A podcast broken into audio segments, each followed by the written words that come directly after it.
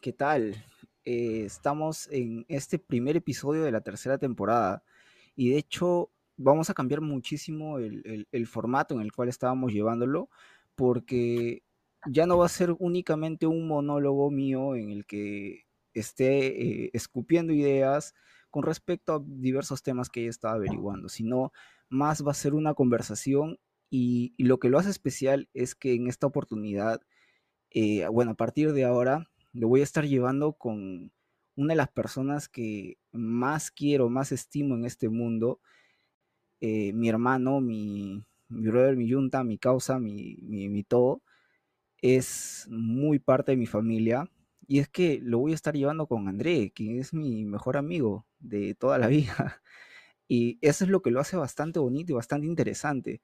No tanto el, el- el hecho de que podamos conversar sobre temas que ambos somos afines, ambos tenemos la experiencia, eh, creo que hemos crecido bajo un contexto hemos sido formados bajo un, ba- bajo una, una carrera y cada uno ya posteriormente fue tomando su, su rumbo, pero creo que el hecho de que nos conociéramos en la universidad ha sido una de las cosas más bonitas que, que haya podido pasar. Y aunque ahora no la ejerza, eh, creo que es lo mejor que haya podido rescatar de esa universidad. ¿Sí, hermano? Hola hermano, ¿qué tal? ¿Cómo estás? Sí, claro, como tú lo has mencionado, siento que lo que nos une es una bonita amistad desde la época de la universidad. Para los que no me conozcan, me pueden, me pueden seguir en Instagram como André Cachorro95 Ahí está para todos y tus fans. ¿eh? a todos mis fans. Y bueno, eh, nada, o sea, tienes toda la razón, ¿no? Siento que de alguna u otra manera siempre han habido muchos eh, intereses en común que nos han permitido fortalecer nuestra amistad con el paso de los años. Y nada, estoy aquí en el podcast para aportar y hacer de esto algo más interesante de lo que ya era, ¿no? Sí, sí, hermano, muchísimas gracias. De verdad que eh, sí, de hecho, nuestros hobbies han ido, han ido evolucionando poco a poco y creo que hemos estado muy afín a, eso y, nos ha ayudado bastante. Algunos nos han quedado, otros no, pero en general creo que eso nos ha ayudado a crecer como, como personas. Eh, de hecho, para quien no sepa, él, este, André fue la persona que me llevó por primera vez a un gimnasio. De hecho, éramos, no- eh, no- nos gustaba ir al gimnasio en, la época de la universidad y, creo que gracias a eso es que tengo un, estilo de vida mucho más saludable de lo que hubiese tenido si quizás no lo hubiera conocido, ¿no?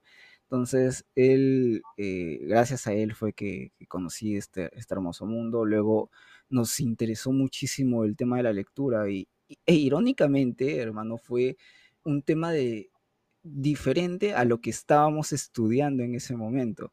Y las clases que en teoría tendrían que haber sido o estaban muy afín a la que ahora nos gusta, eh, era como que las clases que no la pasábamos o lo pasábamos por alto. Eh, lo pasábamos por pasar, pero ya pues este, creo que nuestros intereses fueron evolucionando en ese, en ese momento, ¿no? En, eh, dependiendo de la, de la etapa en la vida en la, que, en la cual estábamos. Sí, así es, hermano. O sea, definitivamente siento que, o sea, buena parte de, de la universidad creo que no ha sido eh, ¿qué te digo? Pues no, o sea, no, no lo, o sea, al menos particularmente yo, debo decir que en muchas ocasiones eh, no entraba a clases, recuerdo que me gustaba tirarme la pera y un poco la voz de mi conciencia de la responsabilidad eras tú, pues, ¿no? Porque me decías, oye, hay que entrar a clases, mira que no podemos faltar porque vamos a jalar, nos van a desaprobar. Y un poco yo, eh, por tu persuasión, es que yo iba a clases, ¿no? Porque si no, olvídate, la verdad supongo que me hubiese retrasado más de lo que, de lo que me he retrasado, ¿no? Eh, pero eso, eso creo que es parte de la experiencia de ir a la universidad, ¿no? O sea, siento que eh, particularmente nosotros dos no hemos vivido muchas cosas que tal vez a otras personas les ha tocado vivir en la época universitaria, ¿no? Y siento que eso ha sido un poco también porque en buena parte de la universidad nos hemos aislado, eh, solamente éramos los dos. Y bueno, tenía otros conocidos que en la época de la universidad pues se la pasaban de, de fiesta en fiesta, o tal vez, eh, no sé, ¿no? con chicas. siento que nosotros nos dedicamos más al tema del gimnasio. Me acuerdo que hubo una época donde nos, obsesionamos, esa, esa, es la palabra, nos obsesionamos con el gimnasio. Y, Creo que tú, la, la, época en la que llevabas tu tupper al, al, cine, me acuerdo. Sí, sí, qué horrible. O sea, me acuerdo de eso y no es, no es algo de lo que me siento orgulloso, ¿no? Pero pero, o sea, para que te des cuenta del nivel de disciplina, ¿no? O sea, yo estaba convencido de que había que comer las cinco o seis comidas al día y no importaba el lugar, ¿no? Entonces, tenía mi tupper bajo el brazo todo el tiempo. Y recuerdo una anécdota muy graciosa eh, cuando estábamos en, en, una clase, no me acuerdo de qué curso, pero la profesora era un poco jodida, ¿ya? Y teníamos un compañero, es Navarro, me acuerdo de él, un saludito a Navarro. Eh. Un saludito a Navarro. Y me acuerdo que estábamos eh, casi a la mitad de la clase. Y me acuerdo que eran carpetas compartidas, o sea, no eran carpetas individuales como fue en la nueva sede, sino era una carpeta larga. Y, de dos y de tres. Tres, cuatro personas, ¿no? Entonces yo llevé mi, mi tupper y en este caso llevé un, un, atún para mezclar el atún con el arroz, ¿no? Mi fuente de proteína con mi fuente de carbohidrato.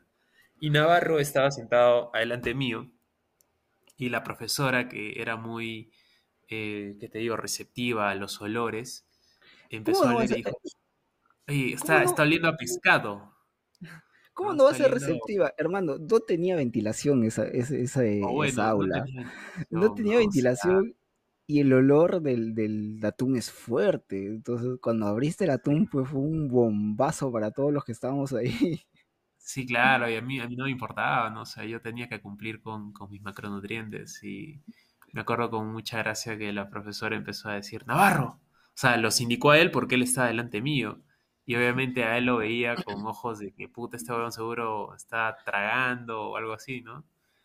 Eh, y puta, me dio mucha risa, pues, ¿no? Que, le echara la culpa a Navarro. Y me acuerdo que terminé de comer mi atún tranquilo y ya, pues, ¿no? De ahí me puse a atender la clase.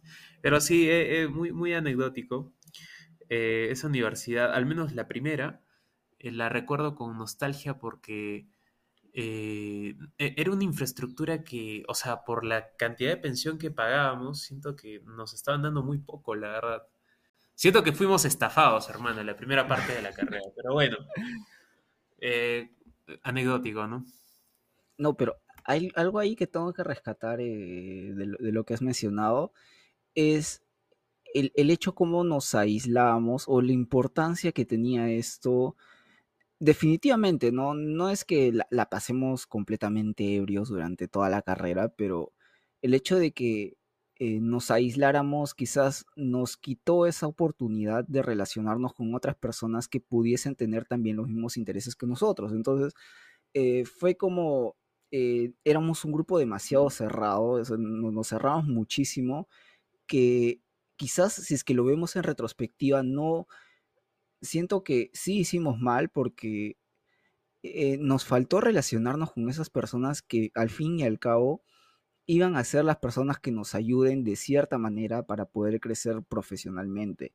Y esa es, la importancia del networking eh, al momento que estás estudiando en la universidad, es importantísimo. Y no me refiero al hecho de que, como te dije, no, no, no es hecho que te vayas a, fiestas todos los fines de semana, ni que te juntes con los más chacoteros, sino que establezcas relaciones con esas personas que quizás en un futuro vayan a tenderte la mano o con personas que te puedan aportar valor posteriormente.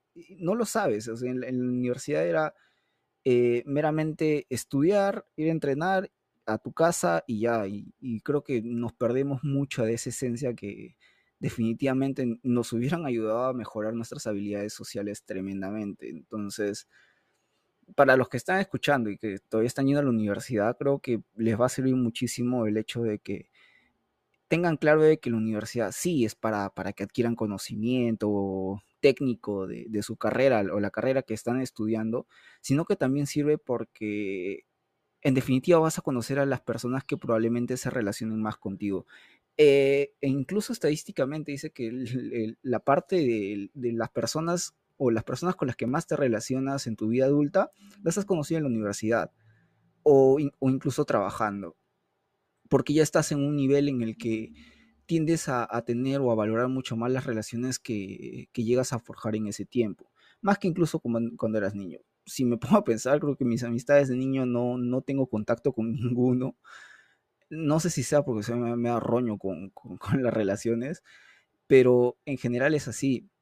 Y en cambio contigo, creo que la universidad me sirvió para conocerte, eh, para conocer eh, cierto grupo de personas y todo, pero creo que la, mejor relación de amistad que he tenido durante todo este tiempo ha sido contigo y te conocí en la universidad. Entonces, creo que no es bueno tampoco cerrarse o cerrar ese círculo, ¿no? Incluso gozar de todas estas relaciones que puedas forjar a lo largo de estos cinco o seis años, cuatro años, dependiendo de cómo la termines, ¿no? Pero simplemente no es el hecho de estudiar, sino también aprender a relacionarte, aprender a generar esas habilidades sociales que te van a servir en un futuro definitivamente.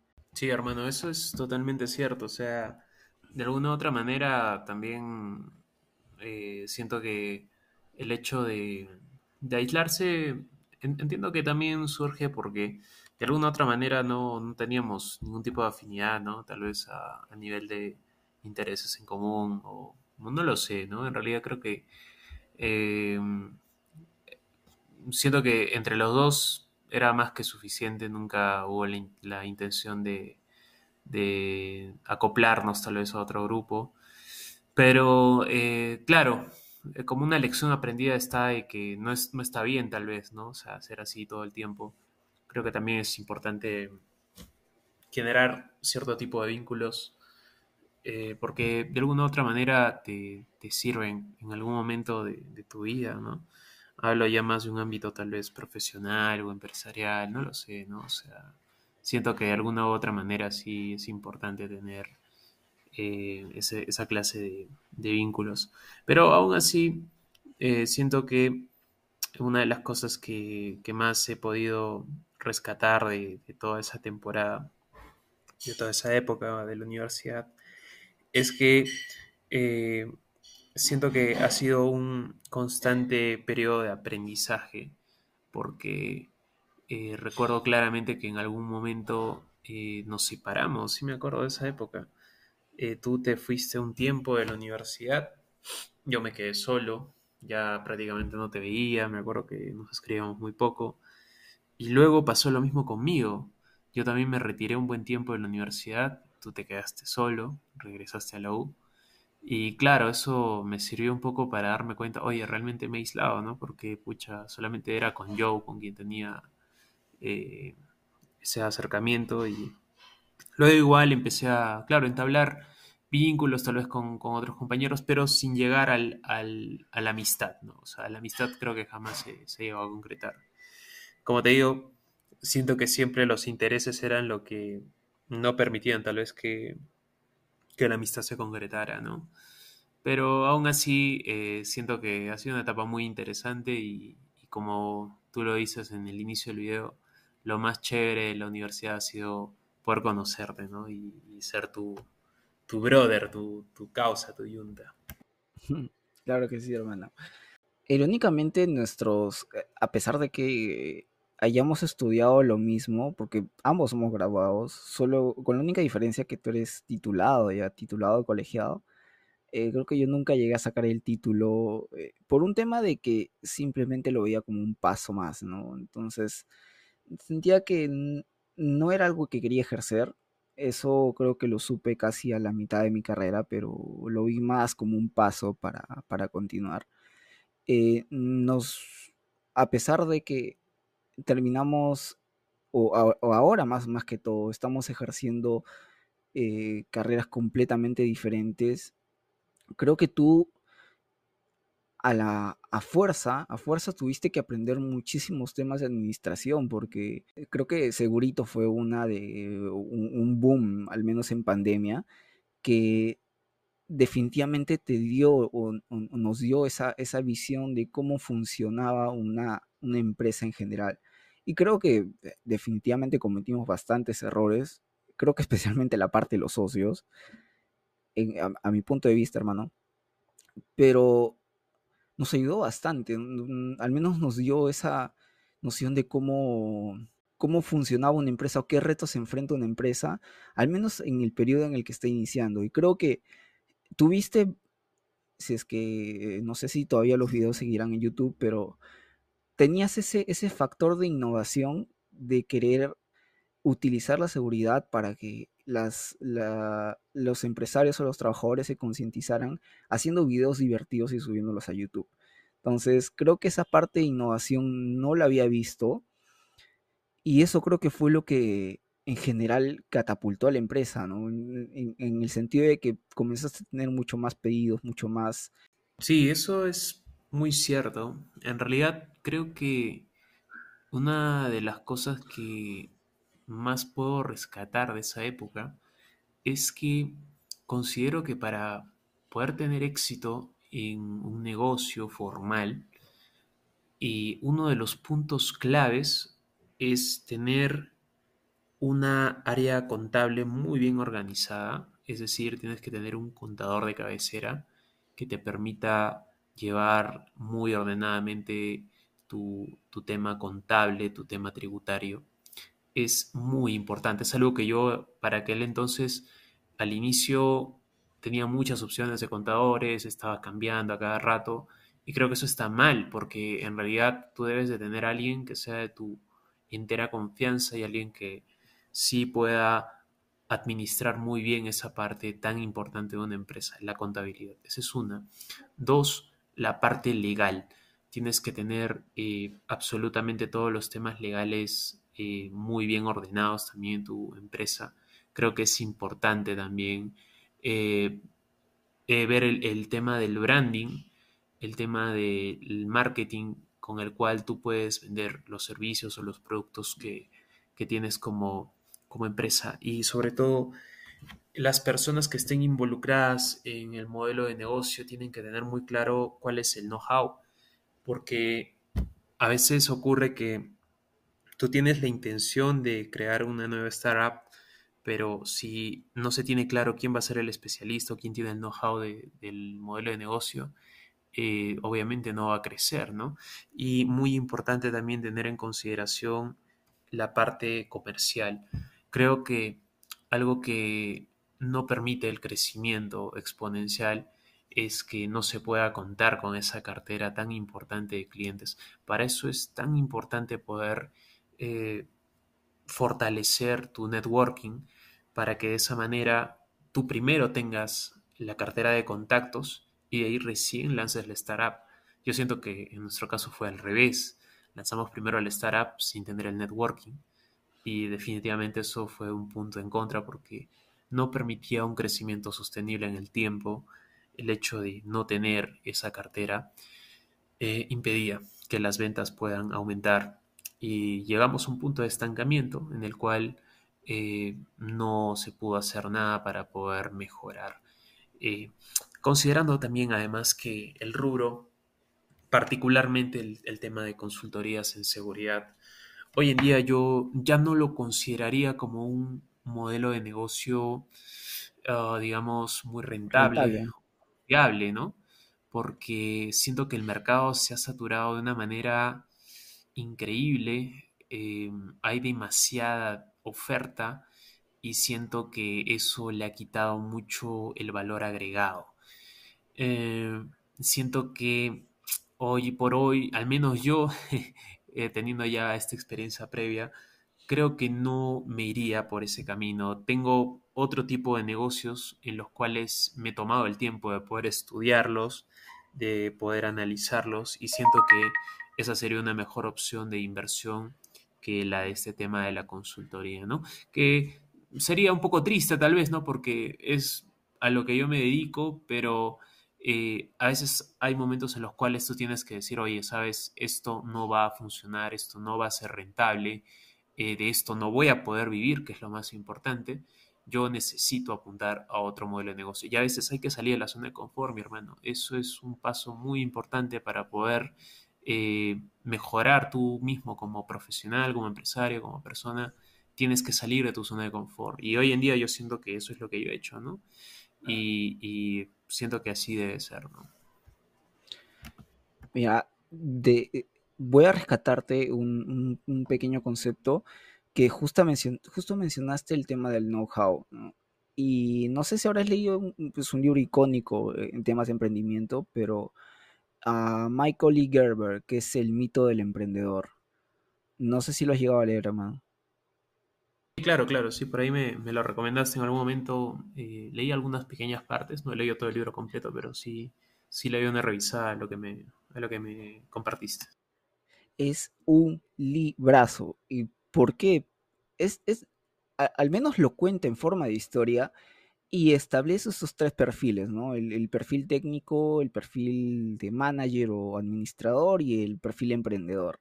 En el perfil técnico tiene que haber una persona que definitivamente sepa el, el, core del negocio, cómo es que funciona la parte técnica del negocio, porque si no, te van a comer en todo, ya te van a comer en, este, no vas a, no vas a saber qué, contratar, no vas a saber cómo funciona en general ese negocio y te puedes ir a, a picada porque no, no vas a tener clarísimo cuál es el, panorama o, el, o cómo se desenvuelve ese negocio en, en general. El otro que es el perfil de administrador es que no meramente la persona que sea técnica va a saber manejar este, este negocio, porque puede ser muy bueno por la parte técnica, pero si es que no sabe administrar, y justo lo que mencionaste, la parte contable, la parte legal, la parte financiera, recursos humanos, la parte comercial, si es que no sabes cómo vender tu producto, no sabes cómo manejar tu, flujo de caja, no sabes cómo registrar esos gastos, no sabes cómo eh, vender el, o cómo promocionar tu, producto, por más que sea el mejor producto no, lo va, no, no va a llegar, este, no vas a poder escalar ese, ese negocio. Entonces, es muy importante porque este administrador es el que se encarga de, de ver o de, de, garantizar de que cada una de estas áreas se lleve a cabo. Y después el perfil emprendedor, que es esa persona que es la que inicia todo, la que mete el punche, la que mete el empuje, la que sin esa persona no se animarían las demás a, poder eh, hacer crecer el negocio. Una, una, de las cosas que también siento que es muy importante al momento de tener una startup es tener el tiempo para poder dedicarle al crecimiento de ese negocio. O sea, si tú has decidido empezar una startup y solamente le vas a dar tu tiempo libre, tu medio tiempo, o por ahí las horas Exacto.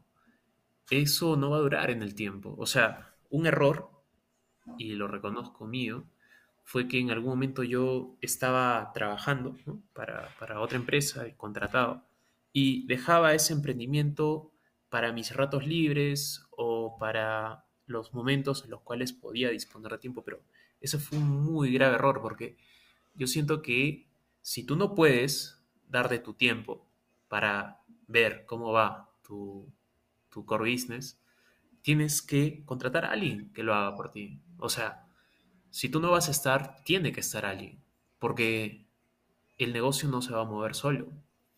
Y creo que ese también fue un gran error.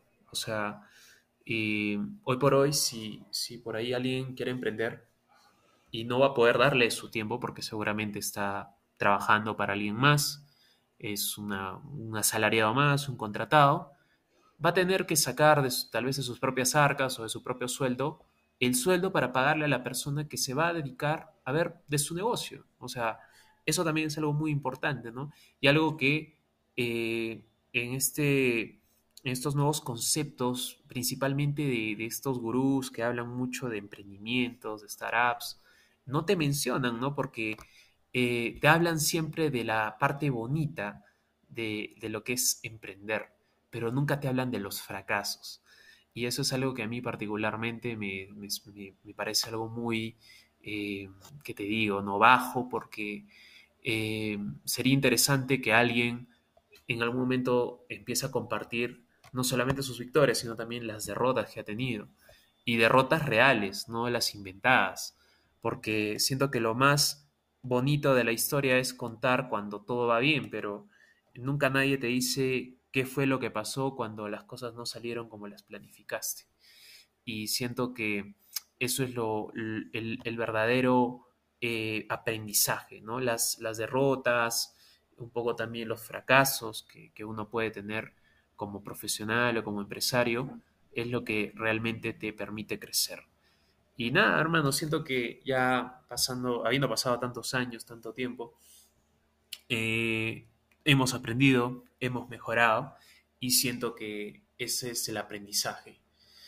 Eh, nada, pucha, eh, hoy por hoy es muy difícil que, que, alguien me tome desprevenido o, o sin la preparación necesaria como para poder decir, ok, sé cómo, sé cómo hacer esto, sé cómo planificar, sé cómo ejecutar.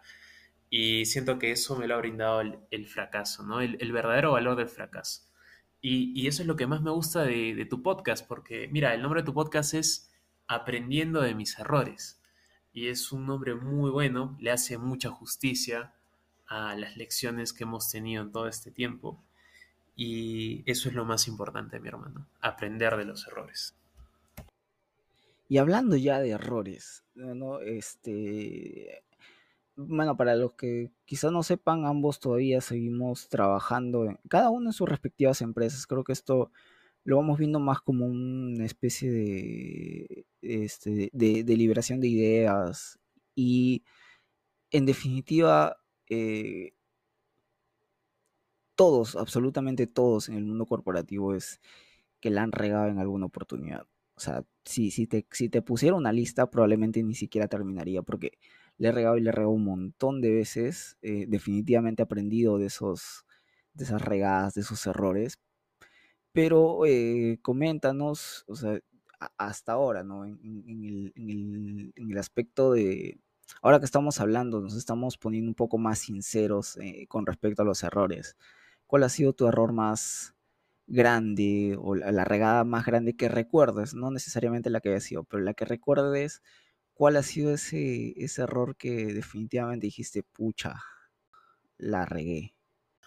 Yo creo que fue apostar todo por una promesa que me permitía crecer más el negocio que, que tenía confiar tal vez en la persona inadecuada, creo que por un tema de amistad principalmente, pero siento que hay una línea muy delgada, una franja muy delgada entre la amistad y los negocios.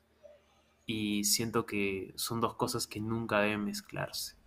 Algo que tengo muy claro hoy en día, eh, un consejo que yo le daría a las personas es que si vas a iniciar una startup o un negocio, eh, es preferible que no lo hagas con un amigo. Mil veces es preferible que lo hagas con alguien ajeno a tu círculo de amistad, porque eso puede influir de alguna manera positiva o negativamente en las decisiones que puedas tomar. Y eso va a evitar que tú puedas crecer sosteniblemente en el tiempo.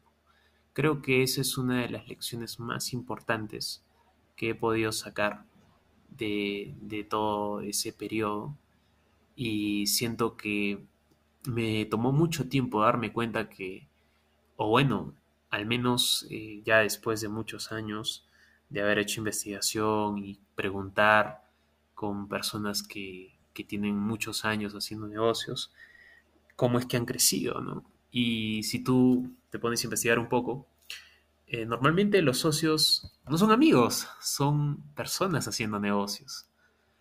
Y siento que es mejor para el beneficio de una empresa, de una compañía, evitar mezclar esa amistad con, la parte del negocio, porque como te comenté hace un momento, puede generar algún tipo de discrepancia y es ahí donde ingresan también a tallar los vínculos eh, amicales que tal vez puedes tener con, alguien al momento de, tomar una decisión. Creo que eso no te permite crecer. O sea, es mil veces mejor que lo hagas solo o que lo hagas con gente ajena a tu círculo cercano. Ya, y son fuertes declaraciones porque hay personas que piensan de que eh, definitivamente como es mi amigo, el, negocio va a funcionar bien o todo el, trabajo va a ser llevado de una manera muy bonita. En general no es así. incluso cuando, cuando la sociedad se disolvió, eh, estuvimos discutidos durante un tiempo porque teníamos ideales muy diferentes con respecto a cómo, cómo llevar una empresa y nos, incluso nos peleamos nosotros, me, acuerdo. No nos, no nos, hablamos durante un tiempo y, creo que eh, felizmente nuestra amistad fue mucho más fuerte que eso. O estoy completamente de acuerdo contigo de que no necesariamente el hecho de que estés haciendo negocios con tu amigo va a funcionar, porque esa relación se puede resquebrajar, tiene un riesgo y el riesgo es muy alto. Y definitivamente si es que buscas eh, tratar de unir los pedazos después de que se haya roto, lo más probable es que no, no quede de la misma manera. Muy raras veces, como te digo, en, nuestro caso fue, así, pero muchos casos no termina las cosas bien para ninguno. Por ejemplo, el, caso de Facebook, ¿no? Eh, Mark Zuckerberg con, con, su amigo fueron los que crearon Facebook y eran amigos y eran buenos amigos de la universidad y al final, eh, como le fue quitando participación, el, otro pata decidió quitarse y terminaron peleados y hasta ahora me parece que siguen peleados. Entonces, es muy difícil de mantener. Incluso también una, una sociedad este, eh, conyugal, también de la misma manera. Definitivamente creo que mezclar negocios con, la vida personal, por más que, que digan de que es muy eh, difícil mantenerlo, definitivamente van a terminar mezclándose, quieras o no, en algún momento van a terminar mezclándose. Así es, mi hermano. Siento que esa es la experiencia que nos queda y lo importante es ya no volver a, incurrir ¿no? en el mismo error, sino todo lo contrario, eh, una oportunidad para poder aprender de, aquellas lecciones tan importantes que, te deja la compañía. Y nada, eh, siento que hoy por hoy, eh, ya más encaminados en, otras opciones de negocio, como te había mencionado, es eh, mm, mejor salir de la zona de confort. Creo que ese también es otro aprendizaje que, he podido aprender en este tiempo. A veces uno quiere o está obsesionado o empecinado en, en emprender o hacer negocios de lo que sabe. Pero créeme que es mucho más interesante emprender y, generar un ingreso en cosas de lo que no sabías absolutamente nada y fuiste aprendiendo, ¿no? Obviamente primero haciendo un, proceso de investigación y, y, aprendizaje constante y luego poder decir, oye, qué genial que haya podido aprender algo que no tiene nada que ver, ¿no? Con lo que, con lo que yo sabía o con lo que yo soy, tal vez, ¿no? Y eso es lo más bonito, creo, o, la gran ventaja que te da eh, poder emprender o ser emprendedor, ¿no? O sea, te da la libertad de poder hacer o dedicarte prácticamente a lo que tú quieras. Eso es lo más genial de, poder hacer estas startups. Estoy completamente de acuerdo contigo, hermano. Así es, mi hermano. Oye, qué, qué genial que ha sido este, este primer episodio aquí acompañándote. Espero que, puedan ser más. Ya estaré acompañándote seguramente en otros capítulos.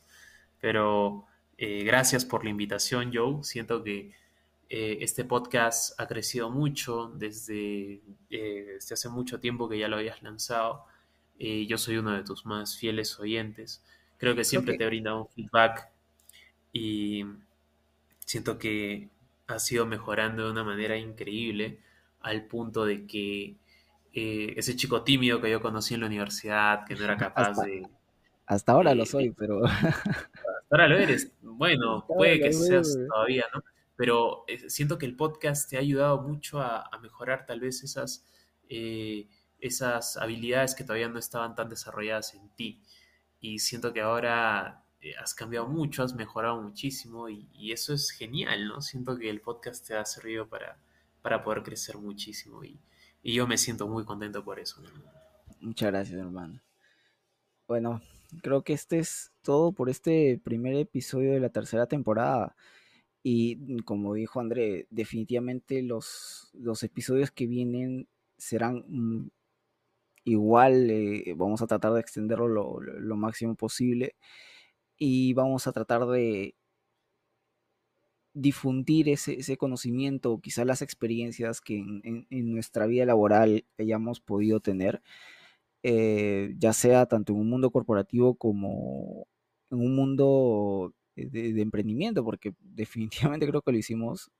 Y nada, simplemente agradecerte por, por tu tiempo y nada, este, creo que no, no sé qué día vuelves a subir, entonces hay que ver, hay que organizarnos ahí para continuar con este tipo de, contenido porque definitivamente va a ser, nos va a ayudar muchísimo, nos va a ayudar muchísimo a esto, ¿no? Eh, incluso también a ti te va a ayudar, aunque yo, creo que ya eres bastante bueno hablando frente a, o, eres mucho más introvertido que yo definitivamente, y la, forma en la cual tú utilizas para comunicarte te sirve bastante porque eh, eras el, uno de los mejores expositores que he conocido. Tienes un muy buen desempeño del, del público.